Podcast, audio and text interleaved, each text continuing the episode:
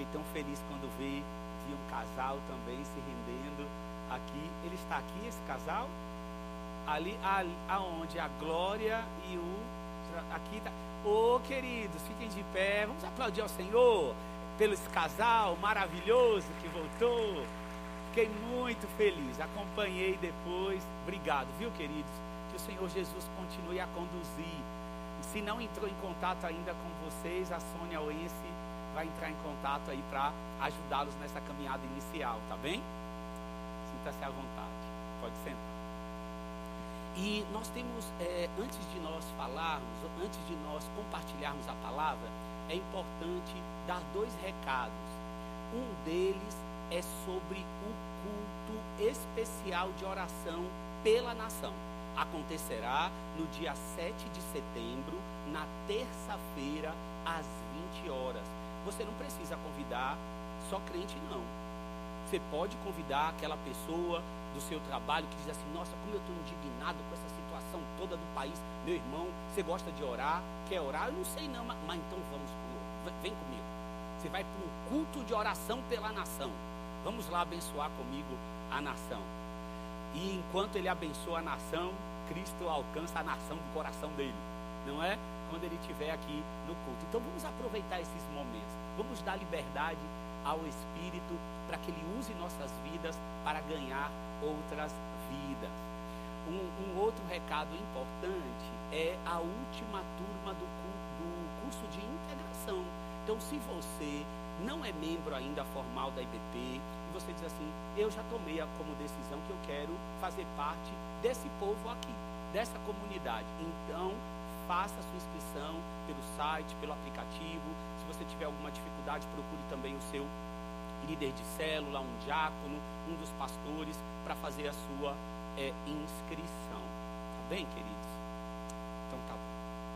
Eu quero compartilhar algo com vocês nessa manhã que transite em dois caminhos. O primeiro, na série que vocês estão tendo com o pastor Samuel, que é ser e fazer discípulos.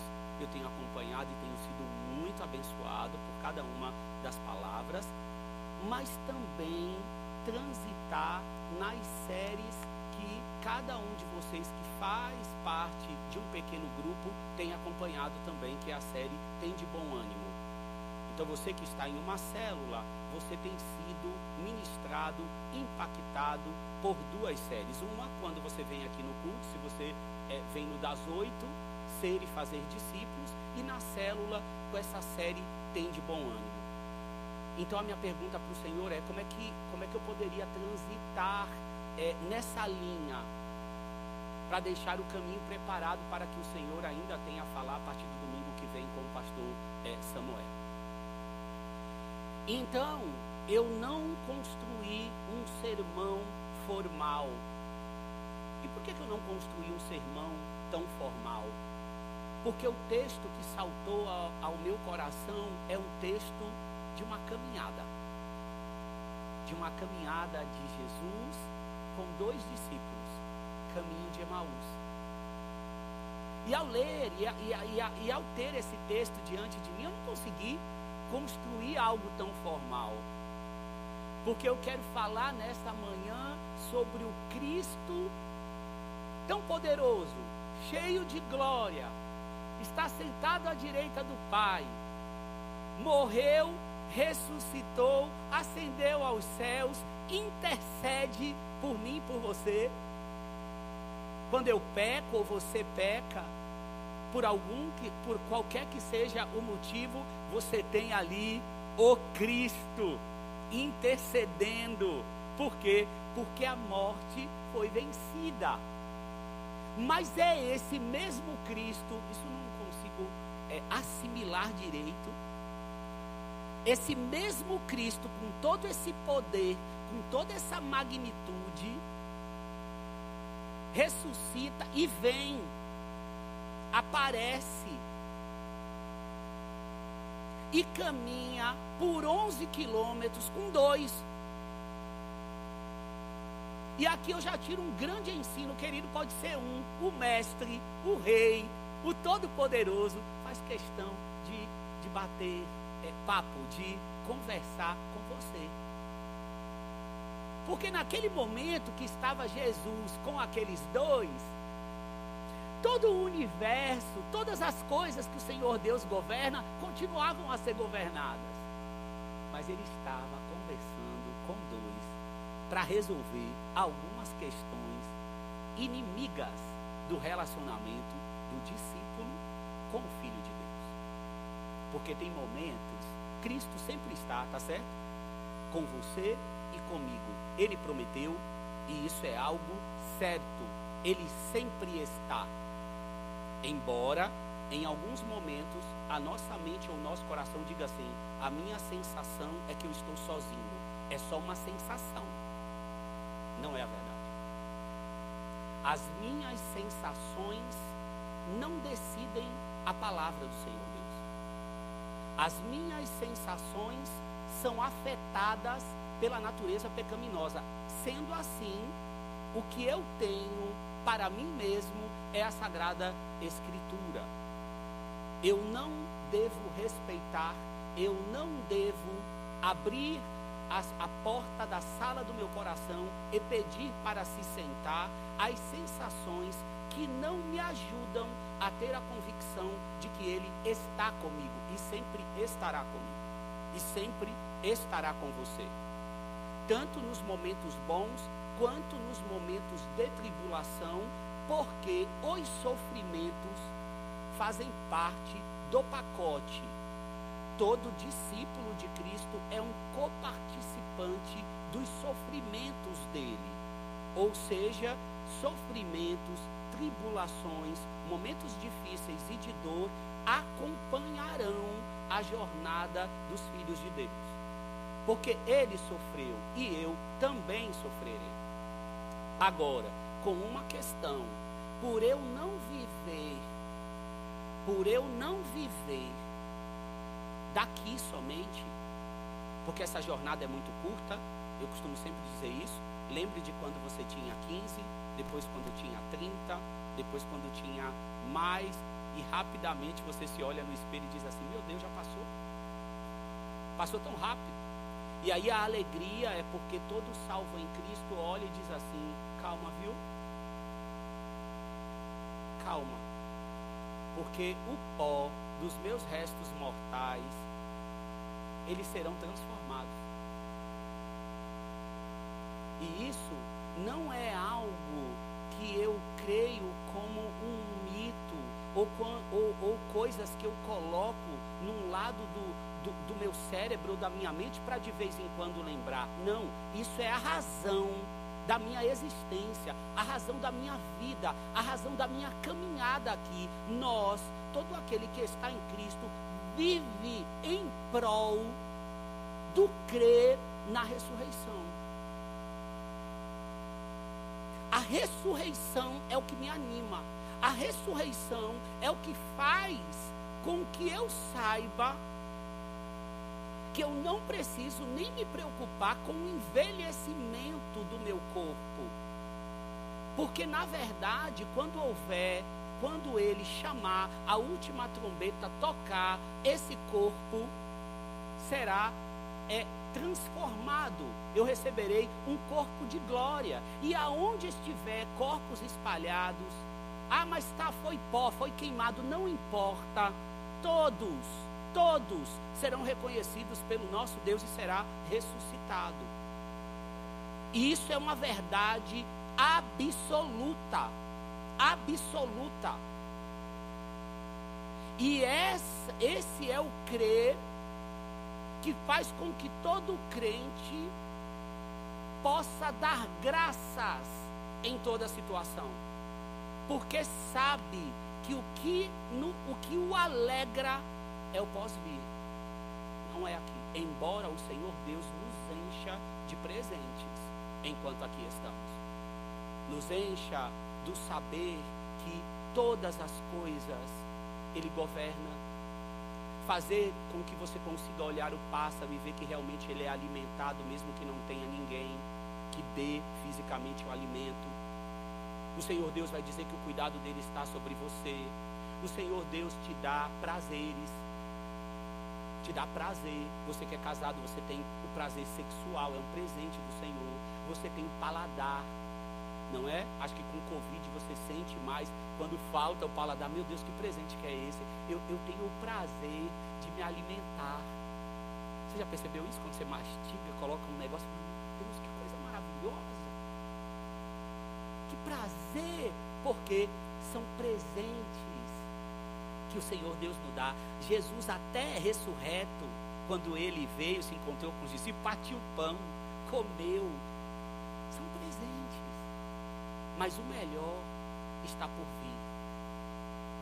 Mas então nós é, é, nos deparamos com uma grande verdade que é a incredulidade é inimiga do meu relacionamento com o Senhor Jesus e ela precisa ser banida expulsa quando por algum momento da minha jornada terrena as circunstâncias fizeram com que a minha fé minasse e a incredulidade tomasse conta, fazendo com que o, o tempo que eu olho se torne nublado, mas nublado não está, está ensolarado, mas eu vejo nublado porque está embaçado, embaçado pela incredulidade, porque todo aquele nascido de Deus é habilitado, convidado, convocado a viver por aquilo que não vê. E isso também é uma verdade simples. Mas se você não deixar isso morar em seu coração, você vai realmente ter o seu corpo glorificado, mas você vai ter alguns sofrimentos que não precisariam reinar em seu coração. Quando temos o Senhor Deus falando com Elias e dizendo o que, que você está fazendo aí, é porque provavelmente não era para ele estar lá. Então, nós, quando lemos as Sagradas Escrituras, percebemos que em alguns momentos a minha incredulidade pode me jogar por caminhos, por lugares ou por pensamentos que não tem nada a ver com o propósito de Deus para mim, não tem nada a ver com o que deveria ocupar o meu tempo ou com o meu coração. E só de pensar que essa possibilidade existe, nos dá medo. Porque nós somos chamados para viver intensamente a vontade dEle. E provavelmente a palavra dada aqui pelo pastor Almeida no momento da adoração é para isso, percebe? Quando uma palavra assim é revelada, ó, tem um casal, por que que é? Pelo medo de tomar caminhos que não pertencem ao Senhor Deus. Então percebe que a misericórdia dele, o amor dele é tão precioso que muitas vezes quando não estamos conseguindo enxergar, seja por qualquer que seja o motivo, eu preciso clamar para a incredulidade ser banida, porque eu preciso viver daquilo que eu não vejo. E essa manhã eu entendo que a palavra que nós temos, que o diálogo que nós já começamos aqui a ter, ele tem um único objetivo, um único só. Você não precisa guardar tudo, mas uma coisa você precisa saber: que hoje o que o nosso Senhor Deus compartilha conosco por meio da palavra é com um objetivo: banir do seu coração, expulsar da sua mente, dos seus sentimentos, das suas emoções, a incredulidade. A incredulidade. Ela precisa ser expulsa. Ela precisa. Agora, a incredulidade ela vem porque nós mergulhamos nas circunstâncias sem lembrar das sagradas escrituras. A incredulidade ela reina no nosso coração quando eu deixo de lembrar das sagradas escrituras, porque o valor que deveríamos dar às sagradas escrituras, primeiro, primeiro ponto de ensino, o valor que deveríamos dar às sagradas escrituras é infinitamente maior do que temos dado infinitamente mais. Porque nós temos versões que não acabam mais, irmãos. Enquanto muitos povos não têm uma porção, a gente tem são tigelas. A gente levanta de manhã, você olha para a sua biblioteca, para o seu, é, seu tablet, para o seu note, e você escolhe as versões que você quer ler. Você entra no YouVersion, no, no, no, no aplicativo, você escolhe, muda na hora. Mas a grande questão é o quanto eu quero me dedicar a, a, a, ter uma vida com Deus que faça com que essa palavra esteja dentro do meu coração, guardada. Porque zelar da fé é algo que eu preciso, é algo que você precisa. Para que a incredulidade não reine, não encontre espaço, não roube a alegria que não deve ser roubada.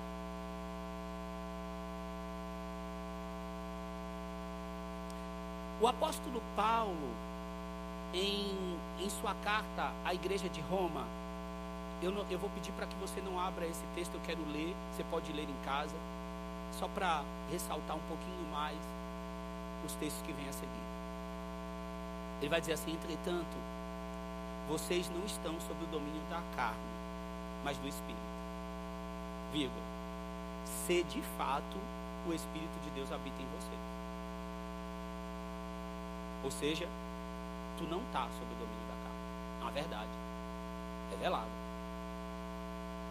Vocês estão sob o domínio do Espírito, porque ele habita em vocês. Isso se de fato o Espírito de Deus habita em vocês. Ah, pastor, mas como eu sei?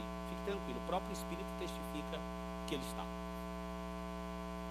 E se alguém não tem o Espírito de Cristo, não pertence a Cristo. O texto é claro.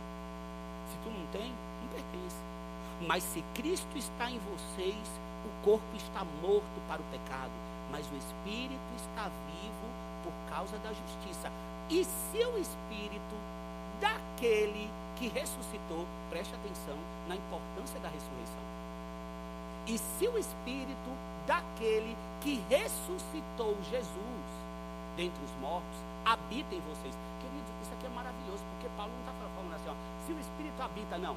Ele está voltando, ó. Se o Espírito daquele que ressuscitou Jesus dentre os mortos habita em vocês, aquele que ressuscitou a Cristo dentre os mortos também dará vida aos seus corpos mortais por meio do seu Espírito que habita em vocês.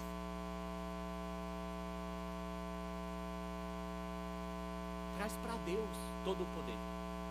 Se o Espírito daquele que ressuscitou Jesus habita em vocês, também ressuscitará. Ou seja, Cristo fez o, o, o, o caminho, abriu o caminho, foi o primeiro. Teve o seu corpo é, glorificado e é o mesmo caminho nosso. Mas como é que eu vivo isso aqui? Pela fé. E tem implicação prática total. Porque se eu tenho, eu, eu tenho fé, eu creio nisso aqui, e não implica em nada no gerir das minhas emoções, no gerir dos meus sentimentos, nos definir para que lado que eu vou, as decisões que eu tomo, aí eu vou voltar para o texto que eu li, o início.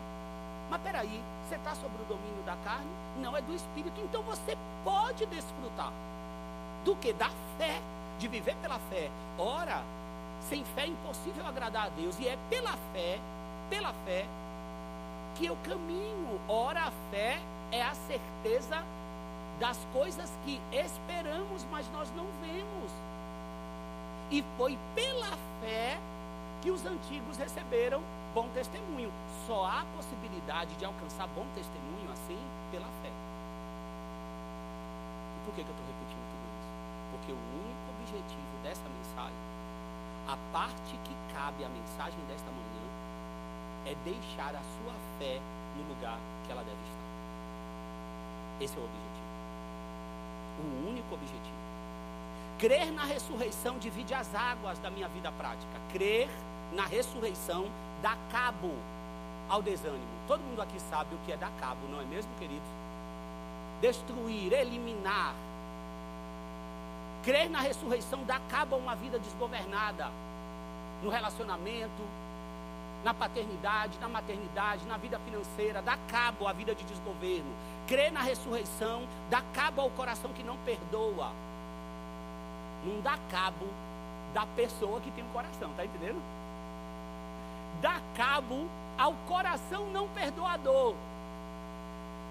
Mas não vai dar cabo na pessoa, não. Vai trazer para o eixo. Por quê? Porque aí vai perdoar. Porque aí você vai sair desse culto aqui e vai dizer assim: Eu creio na ressurreição. E qual é a implicação prática? Ai, meu Deus, eu vou perdoar, vou resolver isso aqui. É isso que vai acontecer. O crer na ressurreição dá cabo a uma vida que não glorifica.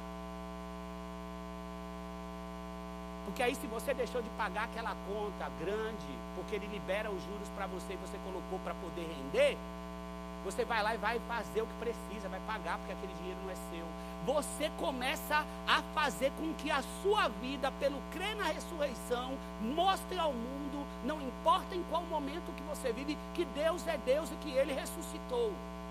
Eu vejo a prática, porque Ele ressuscitou, porque a Escritura dizia que Ele ia ressuscitar.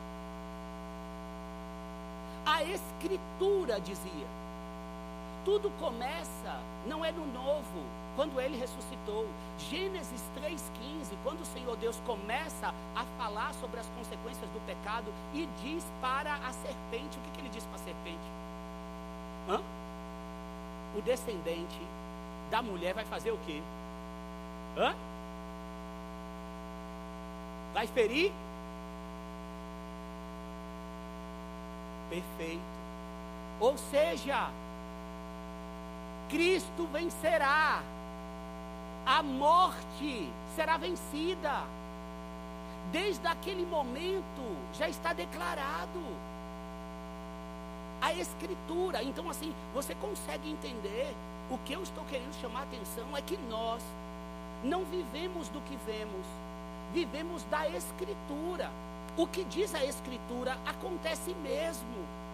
É o que rege a minha vida.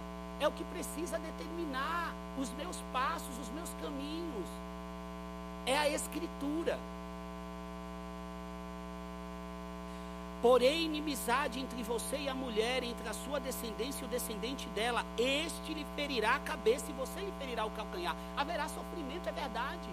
O Cristo Filho será crucificado. Mas olha, ele vencerá. E aí é o que sustenta Paulo escrever a morte. Essa palavra se cumprirá lá na frente. A morte será destruída pela vitória. Onde está, ó morte, a sua vitória? Onde está, ó morte, o seu aguilhão? O aguilhão da morte é o pecado. E a força do pecado é a lei. Mas graças a Deus que nos dá a vitória por meio de nosso Agora eu quero ler com vocês Lucas 24, do 1 ao 35.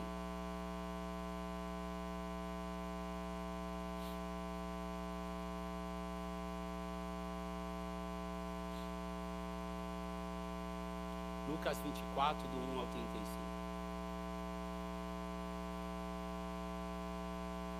Vai dizer assim: primeiro dia da semana, de manhã bem cedo, as mulheres tomaram as especiarias aromáticas que haviam preparado e foram ao sepulcro.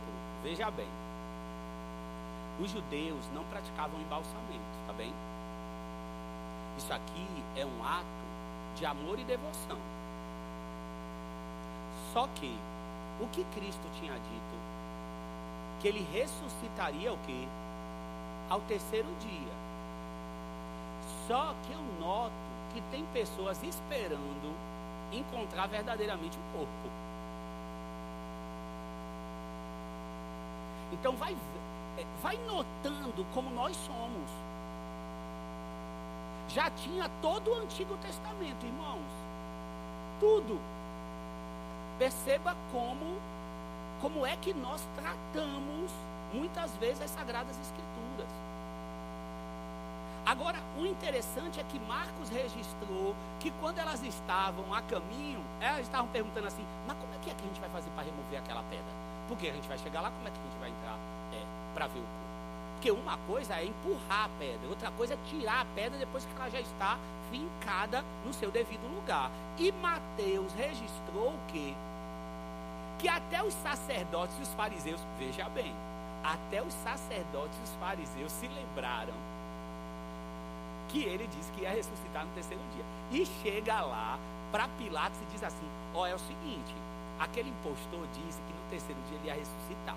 É melhor a gente fazer alguma coisa em relação ao sepulcro, porque os discípulos vão lá, vão roubar esse corpo e depois vão dizer que ressuscitou. Aí, ó, o segundo engano é maior que o primeiro. Aí o que que, ele, que que Pilatos faz? Libera, libera um destacamento. Soldados romanos, vocês vão fazer um fechamento lá, vão lacrar e vão cuidar disso, para que não haja esse perigo. E o que, que acontece quando as mulheres chegam? chegam? Foi registrado. Houve um terremoto. Aí o anjo desce, senta na, senta na pedra e remove a pedra mas sem ninguém mais lá.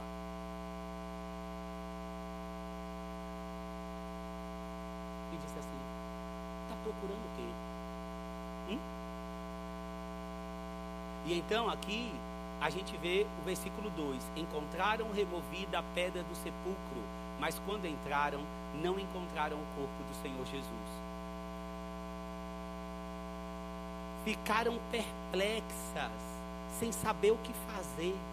De repente, dois homens com roupas que brilhavam como a luz do sol colocaram-se ao lado delas, amedrontadas. As mulheres baixaram o rosto para o chão e os homens lhe disseram: Por que vocês estão procurando entre os mortos aquele que vive?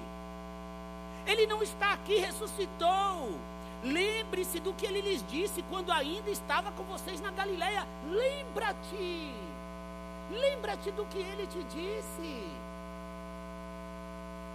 Necessário que o filho do homem seja entregue nas mãos de homens pecadores, seja crucificado e ressuscite no terceiro dia. É necessário. Então, se lembraram das suas palavras. Você está vendo por que, que a gente precisa? Louvado seja Jesus, que faz com que a gente se reúna aqui para ir lembrando. Como a gente precisa lembrar? Porque agora as mulheres lembraram e nós estamos lembrando. E aí depois, no 9, quando voltaram do sepulcro, elas contaram todas essas coisas aos 11 e a todos os outros. Por quê? Porque agora eu vi o anjo descer, fez eu lembrar.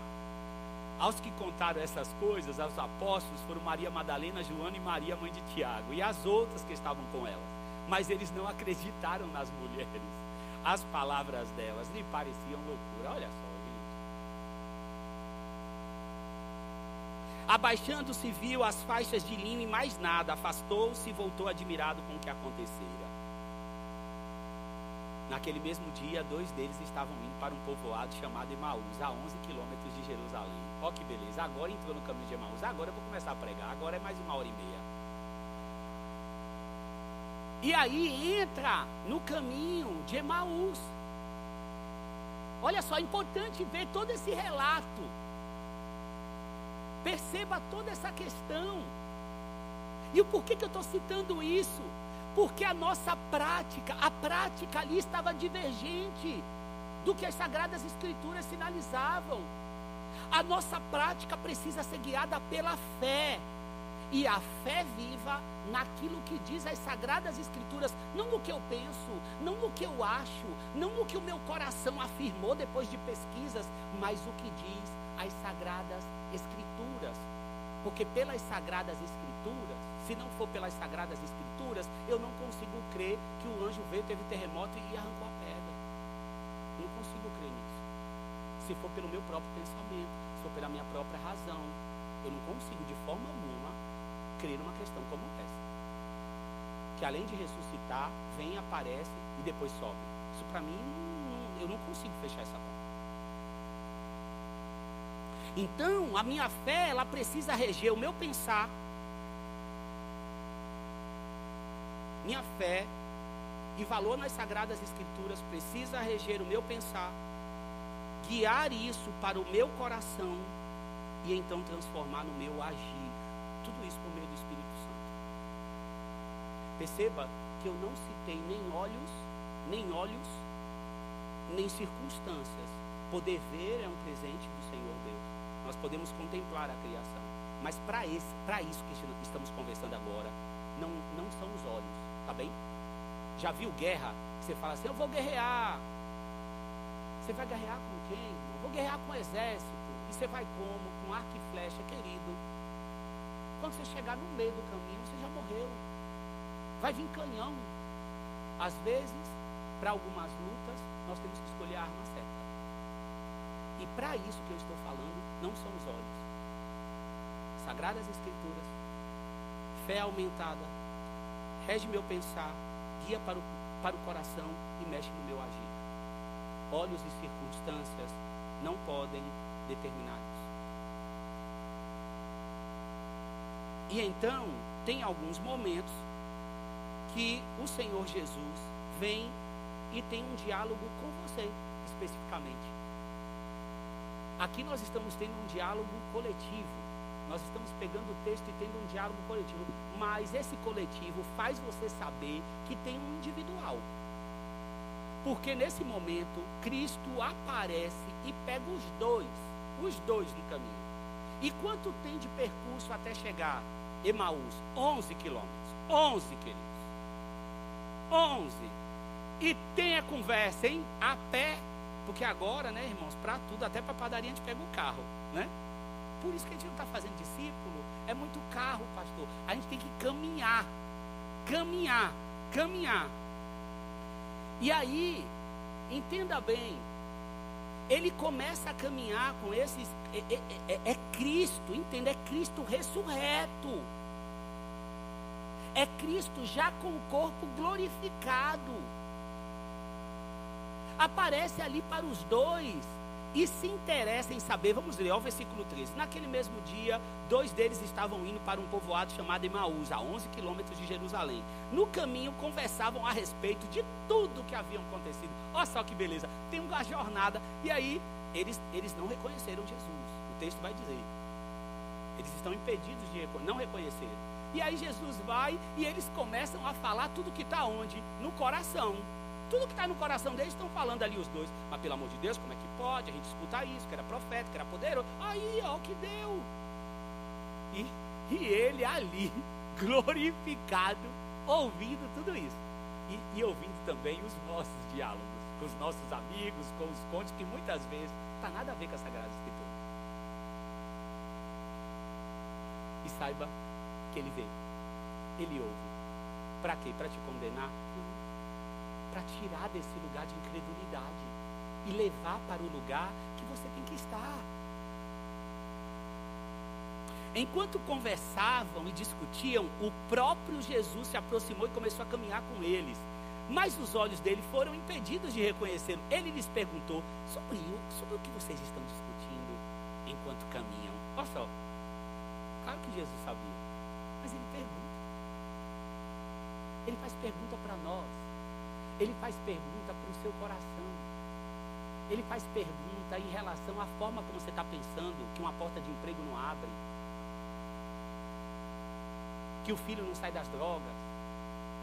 Ele escuta a forma que você dialoga, se está plantado na fé ou se está plantado como, como que alguém que não crê que ele ressuscitou. Igualzinho. Ele tem interesse em visitar os nossos diálogos, aquilo que eu falo, aquilo que eu converso, aquilo que eu declaro. E por que, que eu estou falando isso com você?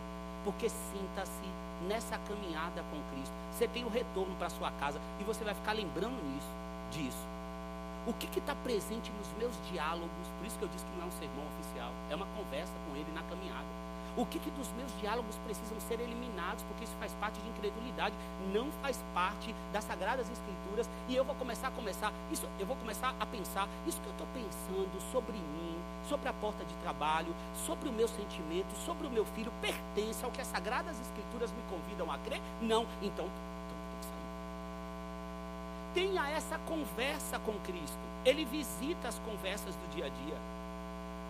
Outro ponto importante. Ele adora fazer perguntas. E você precisa respondê-las.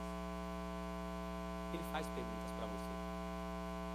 E eu quero estimular você a realmente ter uma vida diária com a palavra de Deus. Porque vai ajudar ainda mais a perguntas a serem feitas. Como ele fez com os discípulos. eles estavam caminhando em uma jornada de incredulidade, mas Cristo estava calmo. Me lembra, me lembra o Cristo que se apresentou. Eu sou manso e humilde de coração. Aquele que está cansado e sobrecarregado, bem que eu vou aliviar. Então ele fala assim: meu, fica tranquilo, vai contando que ainda tem 11 quilômetros. Nós vamos tratar isso daí. Então, assim, Cristo vai tratando, viu? Na caminhada do próprio dia a dia, Ele vai tratando. E Ele vai tratar você. Porque é isso que Ele quer tratar. As perguntas simples de Jesus, que é assim. Quando, eles fazem, quando Cristo faz essa pergunta, sabe o que acontece com os discípulos? Eles pararam com os rostos entristecidos. A mesma coisa que assim, frustrados, desanimados. Agora sim, você já imaginou? Entre aspas, me permita aqui. Você já imaginou o mico, irmão? O mico que é. Nesse momento o pastor Almeida está se contorcendo ali no banco, porque ele não gosta quando a gente cita essas palavras assim no púlpito, irmão. Depois eu vou ter que acertar as contas. Mas assim, que vergonha diante do Cristo ressurreto parar entristecidos por causa da ressurreição que não aconteceu. E é Ele que está ali. Perceba, gente, nós somos assim, em muitos momentos, incrédulos. Agora me conta uma coisa: por que, que as emoções deles estavam assim? Por que, que eles estavam tão desanimados e tão entristecidos? Era por causa da realidade das Sagradas Escrituras? Não, era por causa do que viam. Isso nos dá um ensino claro. Se quiser viver do que vê, vai ter momento em que você vai ser alcançado por tristeza, desânimo desnecessário. Porque nós devemos viver pelo que diz as sagradas escrituras e não pelo que. E ele estava ali vivendo diante de uma frustração, de um desânimo por causa do que viram, por causa da dúvida. Um deles, chamado Cleopas, perguntou-lhe: Você é o único visitante em Jerusalém que não sabe das coisas que ali aconteceram nesses dias? Oh, Para Jesus. Mas onde tu está? Onde tu está com a cabeça? Onde que você vive? Aonde que você caminha? Que coisas? perguntou ele. Jesus perguntou, mas que coisa é essa? Gente, é maravilhoso, não é assim? Jesus vai fazendo pergunta para a gente responder, mesmo já sabendo, não é? é para a gente estar tá, ser curado, não é porque ele está, é, é, como que eu posso dizer, tentando colocar em xeque, não. É para o coração vir a realidade. Você pode aprender isso a fazer com o outro, né? Quando precisar de ajuda. Ele vai fazendo com que o coração venha. O que aconteceu com Jesus de Nazaré? Responderam eles. Ele era um profeta, poderoso em palavras e em obras, diante de Deus e de todo o povo. Os chefes dos sacerdotes e as nossas autoridades o entregaram para ser condenado à morte e o crucificaram. E nós esperávamos que era ele que ia trazer a redenção a Israel. É hoje é o terceiro dia desde que tudo isso aconteceu. Algumas das mulheres entre nós nos deram um susto hoje, olha só, contando para ele, né? Para Jesus, deram um susto. Foram de manhã bem cedo ao sepulcro e não acharam o corpo dele. Voltaram e nos contaram que tinha tido uma visão de anjos que disseram que ele está vivo. Alguns dos nossos companheiros foram ao sepulcro e encontraram tudo exatamente como as mulheres tinham dito, mas não o viram. Uma das consequências de quando vivemos dando vazão à incredulidade é que os seus pensamentos começam a criar coisas sobre Deus ou sobre o relacionamento dele para com você que não são verdadeiras. E você passa a acreditar nelas e agir como se elas fossem verdades. Perceba que Elias foi para a caverna e qual era o problema dele? Eu estou sozinho. Ele estava? Deus tinha separado quantos? Sete mil. Eu fui zeloso. Todo mundo abandonou os teus altares. Eu quero a morte. É verdade? Não. Incredulidade. A incredulidade adoece a alma. A incredulidade adoece o coração. Ela precisa ser convidada a se retirar e, se não aceitar, expulsamos pelas Sagradas Escrituras. Porque ela adoece o nosso coração, ela faz com que, com, que, que comecemos a desejar coisas que não faz parte. Não, mas aconteceu isso com o meu trabalho, então agora já vou mudar para o estado, já vou mudar para Portugal, já vou para qualquer outro lugar. E aí você já começa a resolver todas as questões por simplesmente querer resolver tudo rápido, querer se movimentar. Uma briga que aconteceu, não, nós vamos divorciar porque já não dá mais. Quer dizer, tudo que você pensa, se confrontar com as sagradas escrituras, não vai rolar. Mas você mergulha na incredulidade e Jesus vai pegar você nos 11 quilômetros. E se você mora daqui da igreja menos que 11 quilômetros, você vai ter que dar duas voltas para dar 11, irmão. Brincadeira. Nos 5, o negócio resolve. E aí, seguindo o versículo próximo, sabe o que eu, o que eu consigo ver aqui? O pastor Almeida agora vai brigar comigo depois, de novo. Eu lembro quando eu era criança, lá, lá em Nazaré das Farinhas, a, a, a nossa mãe costumava dizer assim: olhe, a gente estava meio febril, né? Estava meio quente. Rapaz, menino, levante o sovaco aí. Aí colocava o, o, o termômetro, sabe assim? E era essa palavra mesmo, não era Silas não, viu? Era sovaco mesmo, levanta menino. Aí colocava. E o porquê que eu estou falando isso? Porque a sensação que me dá aqui é Cristo. Estou caminhando com você 11 quilômetros para quê? Para te mostrar quanto está a febre, querido eu vou colocar um termômetro para mostrar com você como a febre está braba. Porque agora vem a, vem a afirmação, depois que Cristo dialoga com a gente, faz um monte de perguntas, aí depois vem, irmãos, uma frase assim, geralmente, que resolve a questão. Quando abre a boca para dar uma, uma afirmação, vem assim: Ele lhes disse, como é que vocês custam a entender e como demoram a crer em tudo que os profetas falaram? Agora, meu amigo. Como é que é, hein? Como é que vocês custam? E o que, que Cristo está querendo dizer aqui? Não era para a situação estar tá assim, era para você estar tá diferente. Mas é porque você custa a entender, você custa a crer naquilo que os profetas falaram. Meu Deus do céu, isso não é Jesus, não sou eu, viu? Porque ele não falou.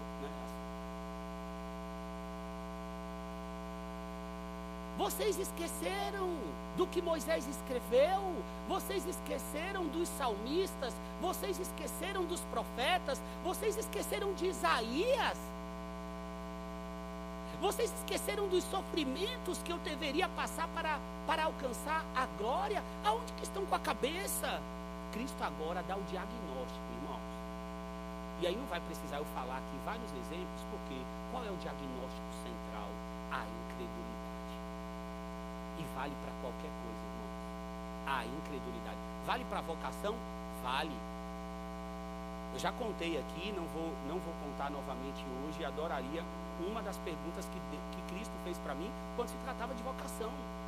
Um belo dia em casa, eu já estava fazendo coisas, mas veio e disse em minha alma: Eu ainda estou aguardando uma resposta sua. Eu já estava trabalhando com isso, mas Cristo tem perguntas que precisam ser respondidas com sim ou não. E sempre com base naquilo que já está revelado nas Sagradas Escrituras. Eu não disse que o cuidado está sobre você. Eu não disse que eu nunca esqueço dos meus filhos. Eu não disse que eu vou voltar. O que da Escritura você enfraqueceu ou esqueceu? Eu quero convidar nesse dia você a trazer a luz da sua mente. O que você esqueceu. E então, Cristo fez que ia embora. E o que, que eles fazem? Antes disso, eu pulei aqui o versículo 26. Não devia o Cristo sofrer essas coisas para entrar na sua glória?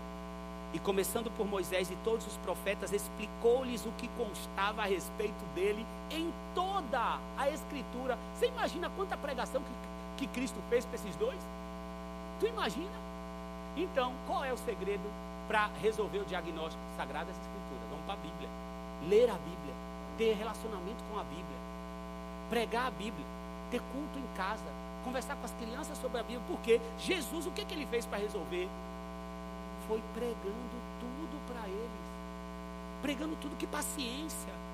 Ao se aproximarem do povoado para o qual estava indo, Jesus fez com que ia mais adiante. Agora eu já vou. Mas eles não sabiam ainda que era Jesus. E o que, que eles fazem nessa hora? a gente, a gente apanhou desse, dele, mas não é que a gente quer que ele fique.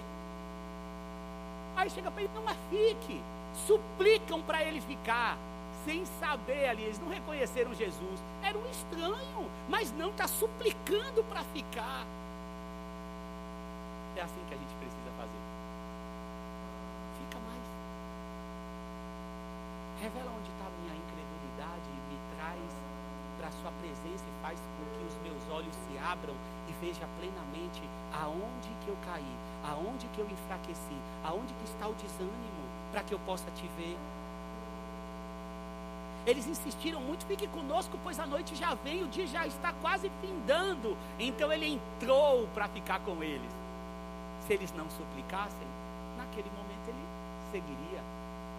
Olha como impacta as nossas decisões, o nosso querer, o nosso querer estar com Ele. Então, quando estava à mesa com eles, tomou o pão, deu graças, partiu e deu a eles. Então, os olhos deles foram abertos e o reconheceram, e ele desapareceu da vista deles. Corpo glorificado. Agora é, é 2.0. 2.0 já nem é, mas já está atrasadinho, né, irmão? Mas assim, é corpo glorificado. Estava na mesa, tomou o pão, eles reconheceram, perguntaram isso ao outro: não estava ardendo os nossos corações dentro de nós, enquanto ele nos falava no caminho e nos expunha as Escrituras? Deixa aquilo que está dentro, falando a verdade, tomar espaço. Deixa o Espírito tomar conta totalmente. Se reveste do crer na ressurreição que impacta na vida prática. Sabe o que, que aconteceu depois disso? Levantaram-se e foram imediatamente para Jerusalém. Quem é que ligou que já é noite? Quem é que ligou que eu já caminhei tudo isso? Eu vou voltar lá para contar, porque nessa hora a tristeza se transforma em alegria. Quem está na caverna sai. Quem está segurando o dom solta. Quem está sem perdoar, perdoa. Quem está precisando corrigir coisas na vida já corrige organicamente, porque as sagradas escrituras. Paulo, depois que na carta. Eu vou, vou caminhar agora para o término. Porque senão começa a subir aqui um louvor, irmãos. Que aí eu já vou entender que, né? Eu tenho que terminar. Que ele voltará Naquele momento era a questão da ressurreição. Mas hoje eu ainda tenho uma verdade que eu espero. E que precisa impactar. Ele voltará. Quando ele termina a carta do capítulo 15, ele vai dizendo assim: No momento, no abrir e fechar de olhos ao som da última trombeta, pois a trombeta soará, os mortos ressuscitarão incorruptíveis e nós seremos transformados pois é necessário que aquilo que é corruptível se revista da incorruptibilidade e aquilo que é mortal se revista de mortalidade. Quando, porém, o que é corruptível se revestir de incorruptibilidade e o que é mortal de mortalidade, então se cumprirá a palavra que está escrita: a morte foi destruída pela vitória. Onde está, a morte, a sua vitória? Onde está, a morte, o seu aguilhão? O gaguilhão da morte é o pecado e a força do pecado é a lei. Mas graças a Deus que nos dá vitória por meio de nosso Senhor Jesus Cristo. Portanto, meus amados irmãos, mantenham-se firmes. E aqui alguns comentaristas vão dizer assim: mas como que? Eu acho que isso aqui não está, não. Porque como é que está falando de um assunto e agora muda para mantenham-se firmes, que nada os abale? É, porque estamos aqui ainda. Então agora ele traz a prática de crer nisso. Fica firme. Firme nas relações saudáveis. Firme na fidelidade ao Senhor Deus. Firme no crer no amanhã. Firme no crer que Ele vive. Firme nas sagradas escrituras. Firme na sua integridade dos negócios. Firme na sua vocação. Firme. Pois vocês sabem que no Senhor o trabalho de vocês não será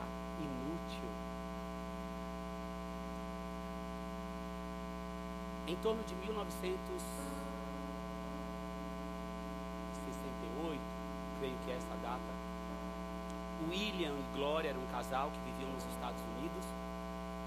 Ela estava grávida, mas devido a todas as circunstâncias que aconteciam naquele tempo, o fundamento daquela frase de Nietzsche, Deus está morto, regia os comportamentos daquele momento. A crueldade, a libertinagem, principalmente as drogas que invadiam aquele momento, abalou tanto que fez com que ela, que era, eles, eles eram músicos, cantores, várias músicas pararam de ser escritas. E ela, mesmo grávida, diante das circunstâncias, começou a entristecer e se questionar como que realmente ela colocaria uma criança no mundo em situações tão incertas. Totalmente desanimada por causa disso. E então é nesse momento que nasce o louvor, porque ele vive. Ela compõe. Esse louvor, ele tem três estrofes. E quando ele foi traduzido, essa estrofe foi retirada, que é quando ela deu à luz. Tem uma estrofe que é assim: Quão doce é segurar um bebê recém-nascido e sentir o orgulho e a alegria que ele dá. Mas maior ainda é a garantia da tranquilidade. Esta criança pode enfrentar dias incertos porque Cristo vive. Eu acho que nós podemos cantar pelo menos o refrão, podemos? Porque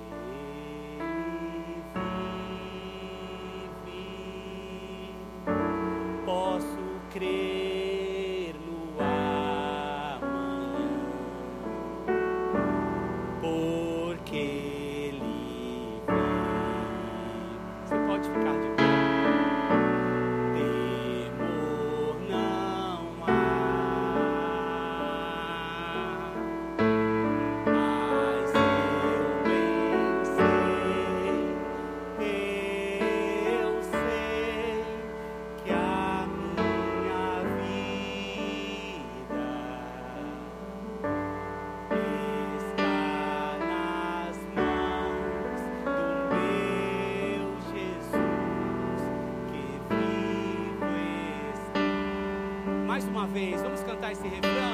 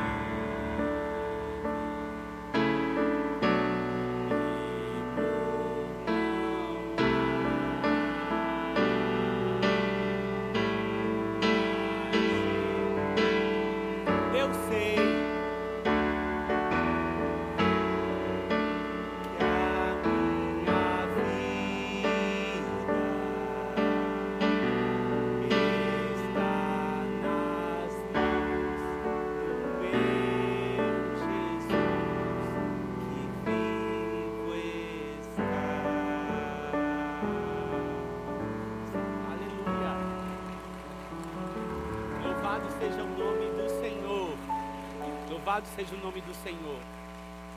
Eu quero saber se aqui no nosso meio, ou aí do, lado, do outro lado da câmera, tem alguém que dentro do seu coração essa chama acendeu e disse assim: Eu quero entregar totalmente a minha vida para Jesus. Eu não sou batizado, não, mas diante dessa palavra chegou a hora. Eu quero me render, eu quero entregar totalmente a minha vida para Jesus. Tem alguém aqui? Que nunca entregou a sua vida para Jesus, que quer fazer nesse momento essa entrega total e completa, aqui ou lá do outro lado da telinha. Tem? Então eu quero orar para a gente terminar. Que o Senhor Deus conduza você à sua casa. Que esses quilômetros que vão até lá, a palavra possa gerar milagres, milagres no seu coração e na sua vida que o amor do Senhor Deus, a graça do Senhor Jesus Cristo, a comunhão do Espírito Santo esteja com todos, porque bendito é o Senhor que com poder ressuscitou. Foi crucificado. E com isso nós também estamos crucificados com o Senhor. Mas o Senhor ressuscitou e nós ressuscitamos junto contigo. E o Senhor voltará e o nosso coração se alegra por essa verdade. Louvado e bendito seja o nome do Senhor. Amém. Amém. Você que está aí do outro lado da telinha, Deus te abençoe e tenha uma ótima semana. E aqui, meus queridos.